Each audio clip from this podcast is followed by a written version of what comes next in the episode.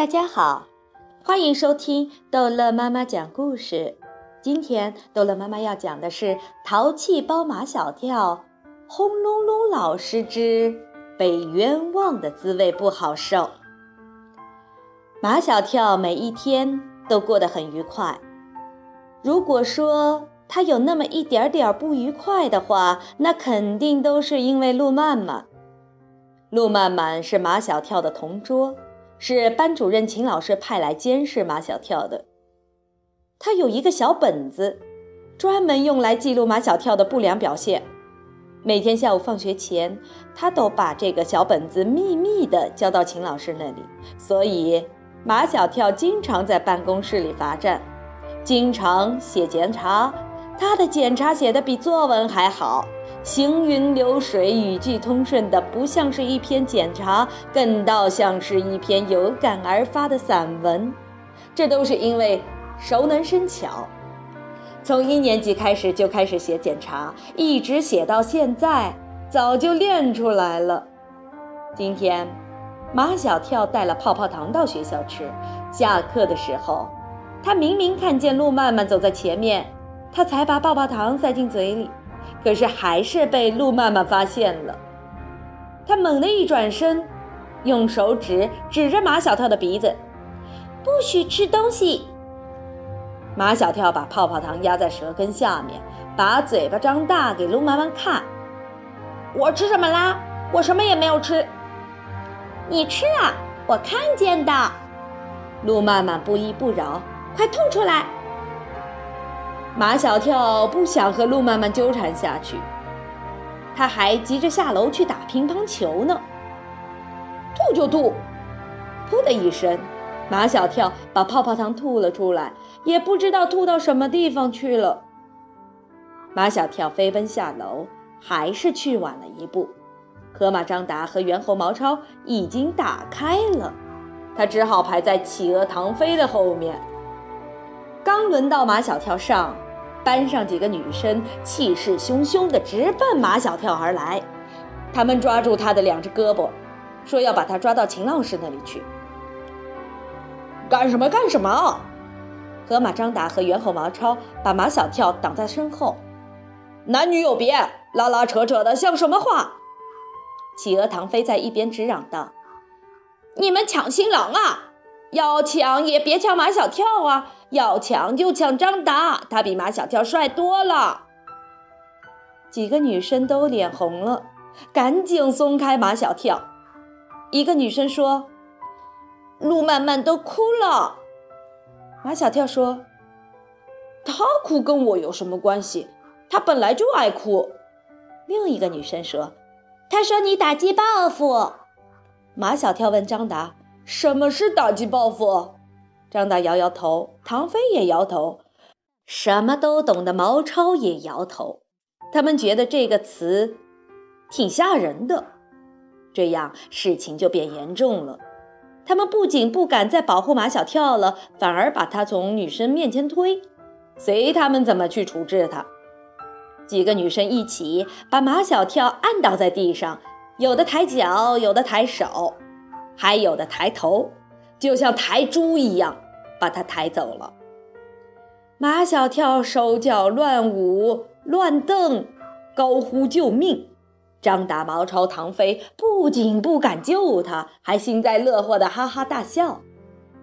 这时，马小跳有点伤感：什么好朋友，什么危难之时见真情，什么患难之交，狗屁！马小跳也不再挣扎了。干脆闭上眼睛装死人，任几个女生呼哧呼哧地抬着他，他觉得还挺舒服的。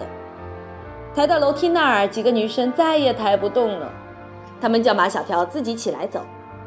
马小跳不动不说不睁眼，要把死人装到底。他是不是死了？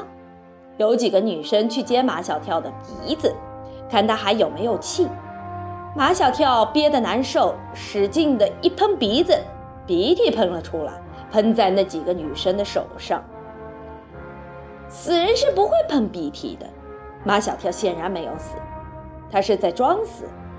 女生们一生气又有劲儿了，抬起他一口气上到三楼，直接把他抬到秦老师的办公室里。在秦老师面前可不能再装死，这对马小跳没好处。他一挺身，已经毕恭毕敬地站在秦老师面前了。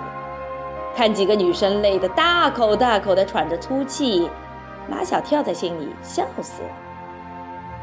陆曼曼站在秦老师的面前，她还在哭，满脸都是泪水，抽抽搭搭的，哭得很伤心。马小跳看着陆曼曼，他觉得伤心的陆曼曼很可怜，也很可爱。比平时那个凶巴巴的、一天到晚都想管着他的陆妈妈可爱多了。他甚至有了一种男子汉想要保护弱小女子的冲动。马小跳挨近陆妈妈：“陆妈妈，谁欺负你了？你告诉我，我去帮你。”马小跳，你是真糊涂还是装糊涂？马小跳话还没说完，就被秦老师打断了。他没有注意到秦老师一直蹲着在那里看陆曼曼的裙子。马小跳承认他刚才装过死，但没有装过糊涂。秦老师，你能不能告诉我，我又犯什么错了？秦老师指着陆曼曼的裙子：“你自己看吧，那是一条镶着蕾丝花边的裙子，真的很漂亮。”马小跳还是不明白，陆曼曼穿了一条漂亮的裙子，跟他有什么关系啊？秦老师以为马小跳在消极抵抗，他让陆曼曼转过身，指着屁股那里给马小跳看。马小跳看见屁股部位的裙子上粘着一块口香糖，口香糖已蔓延开，在裙子上粘成了一片。陆曼曼今天才穿的一条新裙子。马小跳，你说，你为什么把泡泡糖粘在陆曼曼的裙子上？秦老师一生气，嘴角就拉下来。马小跳不敢看秦老师的脸。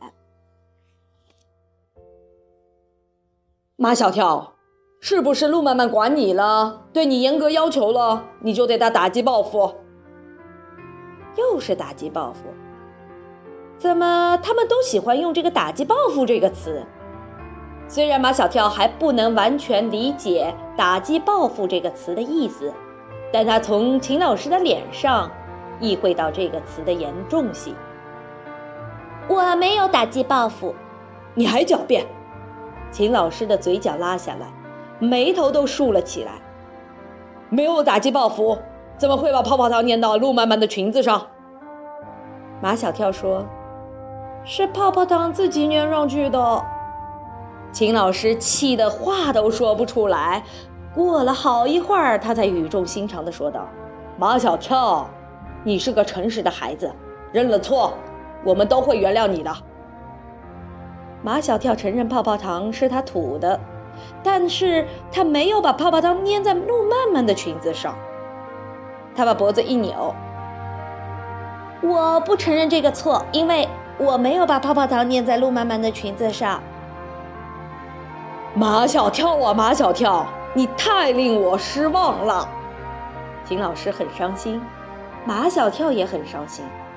伤心的马小跳走在回家路上，尽管他兴奋，男儿有泪不轻弹，但还是流下了一两滴眼泪。毕竟，被冤枉的滋味不好受。好，这一集的故事就讲到这儿结束了。欢迎孩子们继续收听下一集的《淘气包马小跳》。